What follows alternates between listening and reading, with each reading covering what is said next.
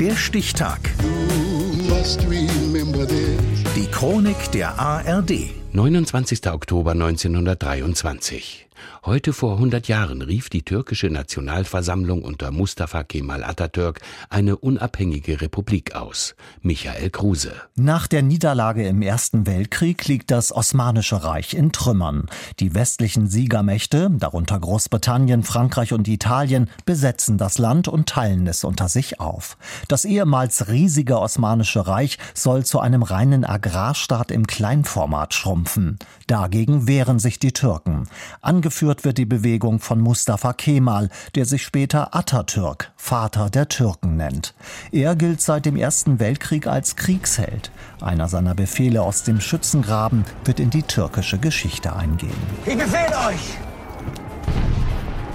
nicht anzugreifen, ich befehle euch zu sterben! Der Weltkrieg ist gerade beendet, da beginnt der Befreiungskampf gegen die Griechen und die anderen Besatzungsmächte.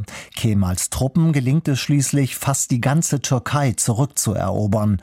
Die Alliierten lenken schließlich ein. Der Weg ist frei für einen neuen Staat. Der Historiker Emre Konga. Mit dem Sieg im Krieg rettet er die Heimat. Dadurch wird sein Charisma unantastbar. Nur so kann er die Republik gründen. Anderthalb Millionen Griechen müssen das Land verlassen, eine halbe Million Türken aus Griechenland in die Türkei umsiedeln. Im Oktober 1923 wird die Republik Türkei ausgerufen, nicht Istanbul, sondern das Provinzstädtchen Ankara zur Hauptstadt erklärt und Atatürk zum Präsidenten ernannt.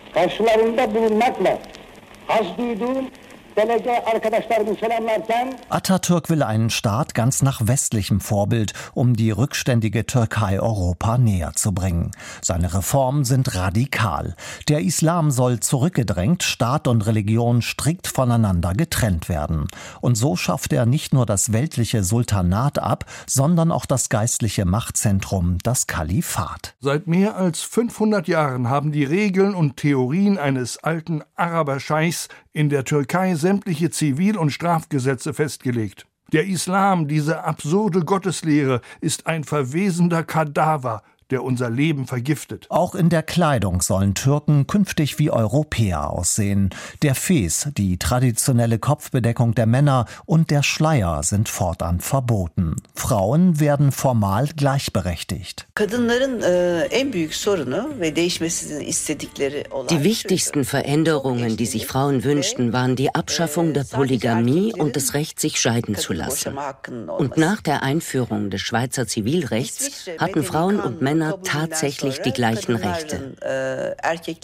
Sagt die Historikerin Ipek Schalischla. Und die arabische Schrift wird durch die lateinische ersetzt. Der Präsident selbst reist mit Tafel und Kreide durchs Land, in dem nur jeder Zehnte lesen und schreiben kann und lehrt die neuen Schriftzeichen, berichtet Atatürk-Biograf Klaus Kreiser. Die arabische Schrift und ihre Abschaffung hatte ja zwei Funktionen.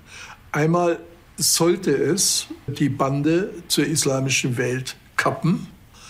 Andererseits hat es die Alphabetisierung ungeheuer erleichtert. Mustafa Kemal Atatürks tiefgreifende Reformen hin zu einem säkulären Staat spalten das Land bis heute. In den vergangenen Jahrzehnten hat der Einfluss von islamisch-konservativen Kräften stetig zugenommen. Eine Entwicklung, die Staatsgründer Atatürk wohl kaum gefallen würde. Ausgerufen wurde die Republik Türkei am 29. Oktober 1923, heute vor 100 Jahren. Der Stichtag. Die Chronik von ARD und Deutschlandfunk Kultur. Produziert von Radio Bremen.